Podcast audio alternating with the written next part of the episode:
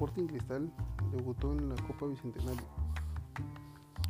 El equipo de Roberto Mosquera se enfrentó a Cojo Fútbol Club y rápidamente se puso delante del marcador con Irben Ávila, que por fin pudo anotar su gol número 5 en la camiseta de Sporting Cristal tras un gran pase de Calcaterra y una notable definición.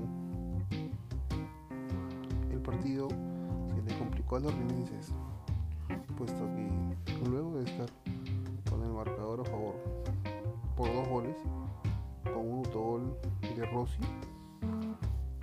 el equipo coqueño pudo empatarlo en el minuto 92 del partido.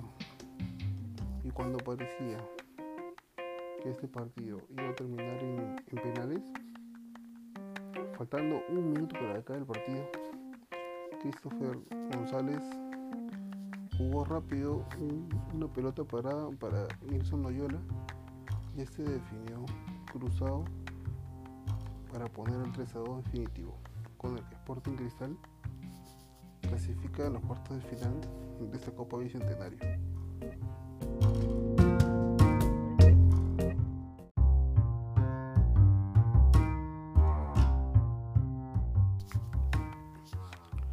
Hay que añadir que el equipo de Mosquera perdió un atacante más por tiempo indefinido. Este es el caso de Riquelme, que, a los pocos minutos de inicio del partido salió lesionado por un fuerte choque. Esto se le suma a la baja de Corozo, que fue traspasado a México,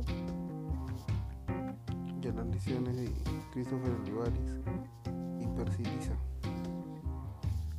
El profesor Roberto Mosquera ha dicho que desearía incluir a más jugadores en la plantilla, ya que se abre el mercado de pases, pero que es algo que tiene que ver la tesorería del club. El próximo rival de Sporting Cristal será Ayacucho Fútbol Club.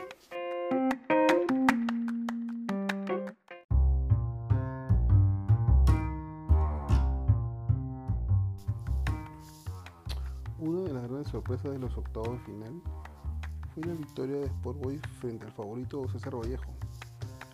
El equipo porteño lo derrotó por 2 a 1 y lo dejó fuera de estos cuartos de final. Los rosados ahora en cuartos de final, se enfrentarán con un Comercio en Nueva Cajamarca.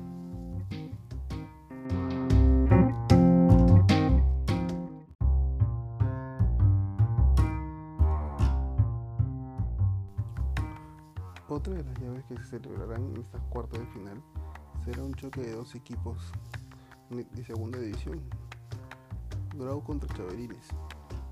Y la última llave entre Carlos Manucci y UTC de Cajamarca.